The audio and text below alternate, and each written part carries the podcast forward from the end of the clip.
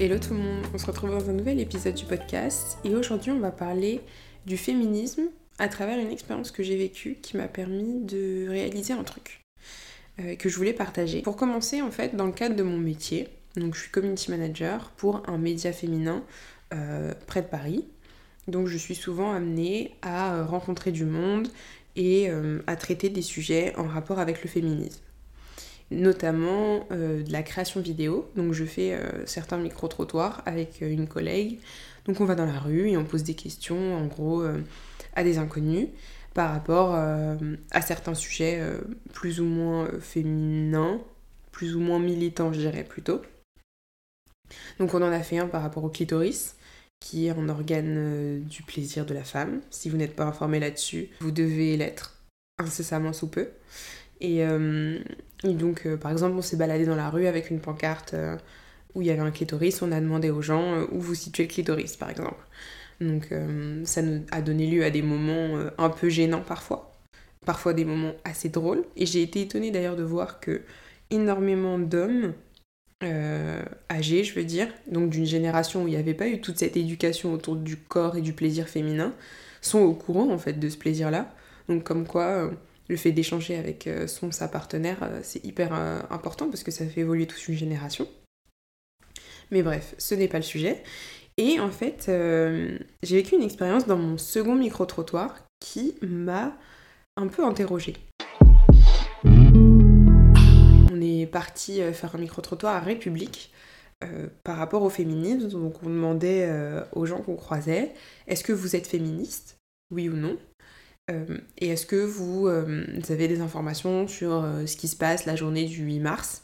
Donc en gros, notre micro-trottoir, c'était pour la journée de lutte pour les droits des femmes, la journée internationale. Et, donc on est allé interroger des gens. Et pendant nos interrogatoires, si on peut appeler ça comme ça, nos interviews plutôt, c'est moins officiel, on a croisé pas mal d'hommes notamment, et euh, deux hommes qui m'ont, euh, comment dire, dont la pensée m'a vachement euh, interrogée et m'a vachement fait me remettre en question, non pas vis-à-vis de mes valeurs, mais plutôt vis-à-vis de la vision des autres en fait du féminisme.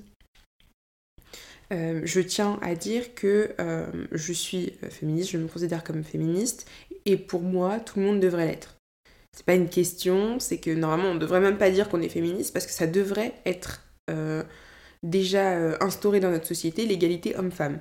Mais ce n'est pas le cas, donc je suis féministe parce que je lutte pour le droit euh, à l'égalité entre les femmes et les hommes, quoi. donc voilà. Et donc moi je suis viscéralement croyante en l'égalité homme-femme. Et lors de cette interview, donc ces deux hommes nous disaient nous, euh, on est pour l'égalité euh, homme-femme, il n'y a pas de souci, on les soutient, les, féministes, euh, mais faut quand même pas que ça aille trop loin. je me suis dit, qu'est-ce que. Vous voulez dire par là? Donc moi je filmais et ma, ma collègue les interrogeait. Et ils étaient en train de parler, etc. Mais je pouvais pas parler moi, étant donné que j'étais derrière la caméra. Donc c'est après que j'ai commencé à ouvrir la discussion. Parce que lorsqu'ils ont parlé, ils disaient que. Euh, donc c'était deux hommes cisgenres, je, je contextualise. Et euh, donc quand ils parlaient, ils disaient euh, oui, mais il faut quand même que la femme reste dans son rôle pour éduquer les enfants, parce que là, elle se, comment dire, elle se monte un peu toute la tête, les féministes, et du coup maintenant toutes les femmes sont féministes. Et euh, faut pas que ça aille trop loin, faut quand même que les femmes, euh, bah, en fait, elles ont besoin de nous euh, dans leur sexualité, pour l'amour. les femmes, faut pas qu'elles oublient que on, a, on a besoin les uns des autres, etc. Parce que ça va des fois un peu trop loin. Faut quand même qu'elles restent dans un rôle, etc.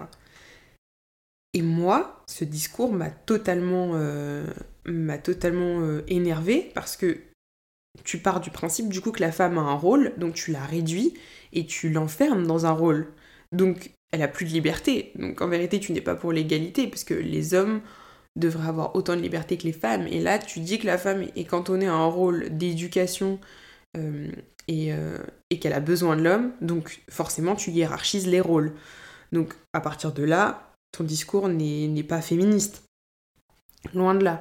Et, euh, et, et du coup, donc, euh, déjà, il met la femme dans, dans, une, dans une catégorie qui est celle d'éduquer les enfants, alors que les hommes aussi sont capables d'éduquer des enfants. Enfin, je veux dire, ce n'est pas la femme qui doit le faire, c'est dans les deux sens. Et il disait, du coup, ouais, elle se monte toute la tête, etc. Et je lui dis, mais comment ça, elle se monte toute la tête? Il me dit bah oui parce que maintenant euh, les féministes elles veulent plus forcément faire d'enfants. Je lui dis oui et du coup bah maintenant il y aura plus de femmes qui voudront faire d'enfants. Et je me dis bah non c'est pas du tout ça.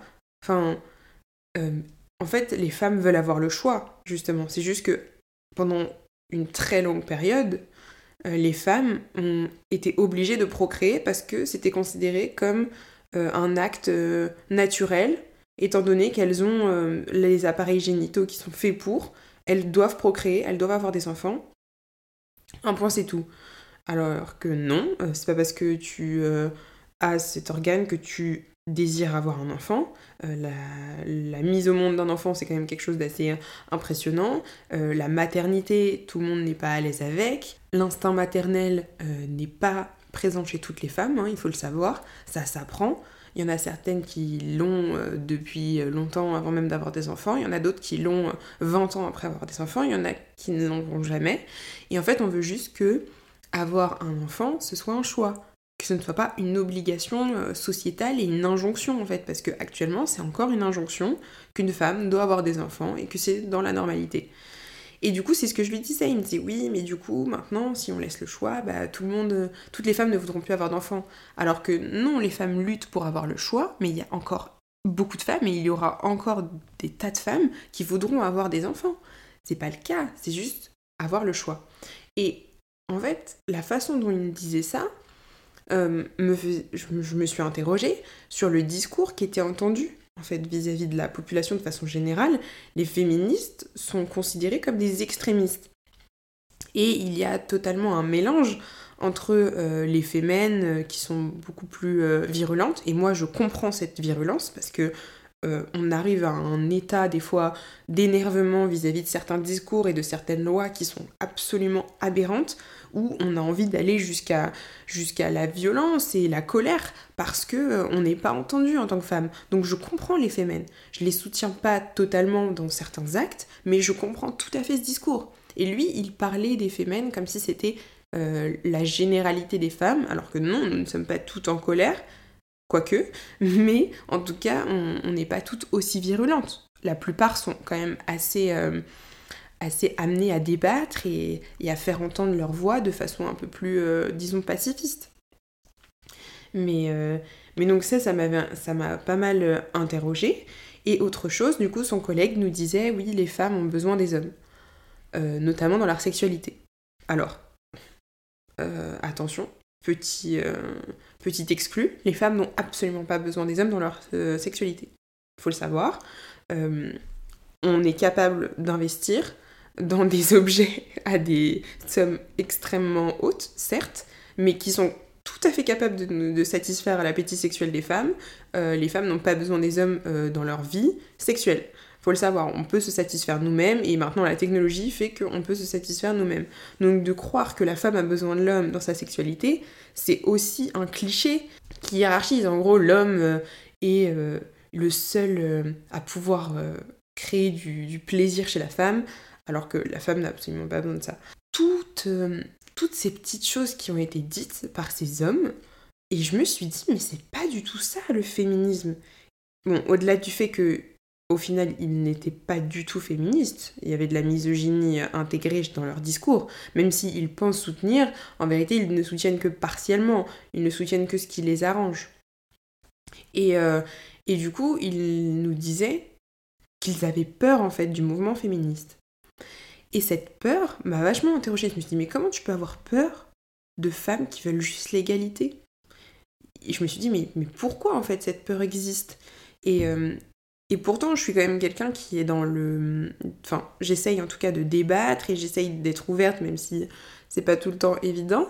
Mais là, pour le coup, j'ai été vraiment étonnée et ça m'a vraiment renvoyé à, à un truc de. En fait, tout le monde n'est pas pareil et tout le monde n'entend pas les mêmes choses et les mêmes discours.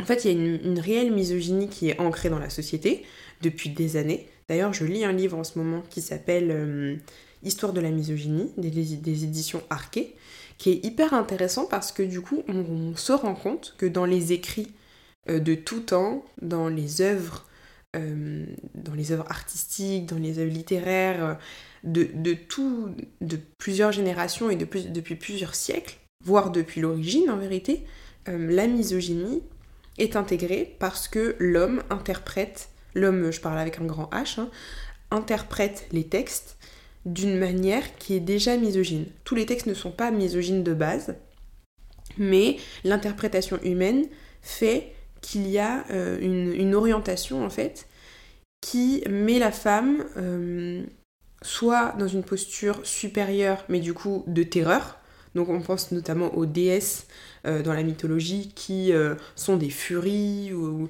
des hystériques, euh, voilà, ce genre de choses qu'on connaît, des harpies, donc souvent des adjectifs ultra, ultra violents et péjoratifs sont associés aux femmes dans la mythologie parce qu'elles se vengent. Je pense notamment à Médée qui a tué un nombre incalculable d'hommes parce qu'elle a été trompée, parce qu'elle a été trahie, etc. Euh, je pense à Héra qui est énormément en colère vis-à-vis des tromperies de Zeus. Enfin voilà, dans la mythologie, depuis des, années et des années, les femmes sont euh, dans des positions négatives vis-à-vis de l'homme. Et quand on avance, en fait, on se rend compte qu'il y a eu un, énorme féminicide euh, pour tuer les femmes dites sorcières, parce qu'encore une fois, les femmes étaient considérées comme toutes celles qui étaient en tout cas dans le milieu médical, donc euh, les guérisseuses, etc., étaient considérées comme des sorcières. Donc la femme a toujours été dans une sorte de, de persona, en gros, de soit elle terrorise, soit elle est vicieuse et elle terrorise au final. Donc il y a une peur ancrée qui fait que l'homme veut dominer la femme pour pas que la femme prenne le dessus. Et euh, même si mon discours n'est pas hyper construit, je vous invite vraiment à lire ce livre, ou en tout cas à vous informer sur euh, la misogynie ancrée depuis, depuis des années dans l'histoire. Mais ce qui fait qu'aujourd'hui, les retombées sont euh, une misogynie qui est implicite. Et je pense que énormément de femmes et d'hommes, hein, j'inclus certaines, beaucoup de femmes sont aussi misogynes, ne se rendent pas compte que dans leur discours, eh bien, la femme est quand même un petit peu orientée comme la méchante, en vérité, j'en veux même pas à ces, deux, garçons-là, parce que après les avoir rencontrés, je me suis rendu compte que déjà, ils n'étaient pas du tout euh, informés sur euh, le féminisme et les valeurs que porte le féminisme. Et au-delà de ça, en fait, c'est dû à leur éducation, c'est dû euh, au discours qu'ils entendent, au contenu sur les réseaux sociaux qu'ils consomment.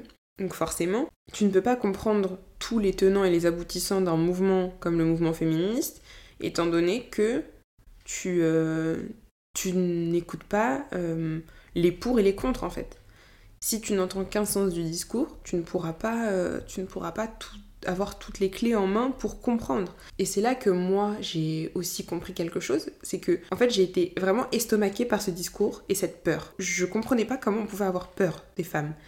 Et c'est après que je me suis rendu compte que oui, la méconnaissance et l'inconnu fait peur en vérité. Et que si tu as toujours pensé que le rôle de la femme c'était d'être avec un homme et de satisfaire un homme et de créer une famille, forcément quand tu vois des femmes qui euh, veulent avoir le choix et qui ne veulent pas être euh, sous la coupe d'un homme, des hommes de façon générale et de la société patriarcale de façon générale, t'as un peu peur de cette euh, de ce, un peu ce caractère inconnu et de, de ce changement quoi. Et en fait c'est juste qu'il faut plus débattre et s'ouvrir à différents, euh, différents discours. Et c'est là que je me suis rendu compte que autour de moi, en vérité, j'ai quasiment que des personnes qui sont convaincues par le mouvement féministe et qui portent les mêmes valeurs que moi. Donc c'est là que je me suis dit, mais en fait, Constance, sans t'en rendre compte, tu restes dans un entre-soi. Tu restes avec des personnes qui pensent comme toi, parce que tu t'entoures de personnes qui pensent comme toi.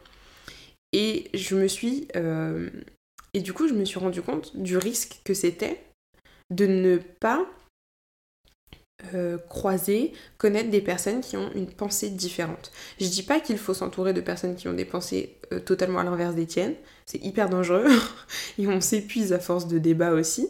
Le but c'est pas non plus de débattre pour tout et rien, mais euh, c'est aussi important d'être ouvert au discours d'autrui, même si ce n'est pas ce qu'on porte nous-mêmes, parce que on se rend compte que oui, il y a des schémas de pensée qui sont différents.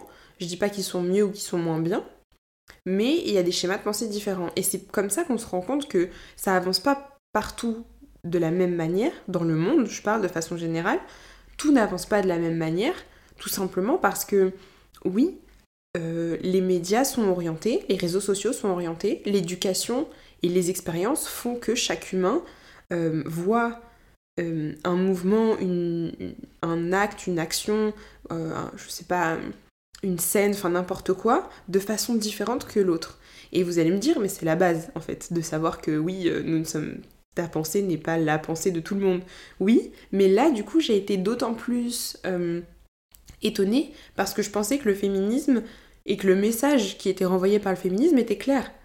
Mais effectivement, certains médias montrent l'extrême de ce mouvement qui font que la peur, en fait, euh, est est diffusé plutôt que le message de fond qui est l'égalité homme-femme.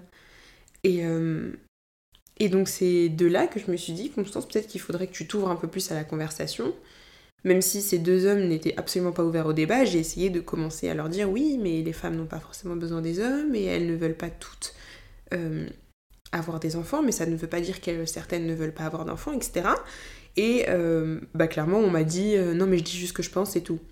Voilà et on n'a pas voulu rentrer dans le débat avec moi, ce que je peux comprendre en soi, ça aurait peut-être été une perte de temps pour eux comme pour moi, mais en tout cas, ça m'a fait du bien malgré tout d'entendre ça, parce que je me suis rendu compte que oui, il y a encore énormément de chemin à faire pour les femmes, parce que tous les hommes ne sont pas convaincus par le féminisme, et qu'on a besoin des hommes, pour le coup, pour que cette égalité soit mise en place.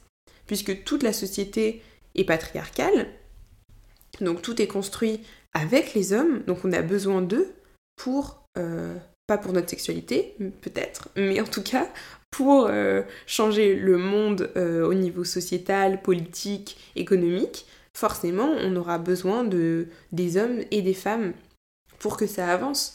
Et il est hyper important de faire comprendre aux gens autour de soi l'importance du féminisme et l'importance de l'égalité homme-femme. Être ouvert à la conversation, c'est hyper important pour ne pas s'enfermer dans euh, un entre-soi. C'est ça qui est dangereux, c'est quand on n'est qu'avec des gens qui ont les mêmes schémas de pensée que nous.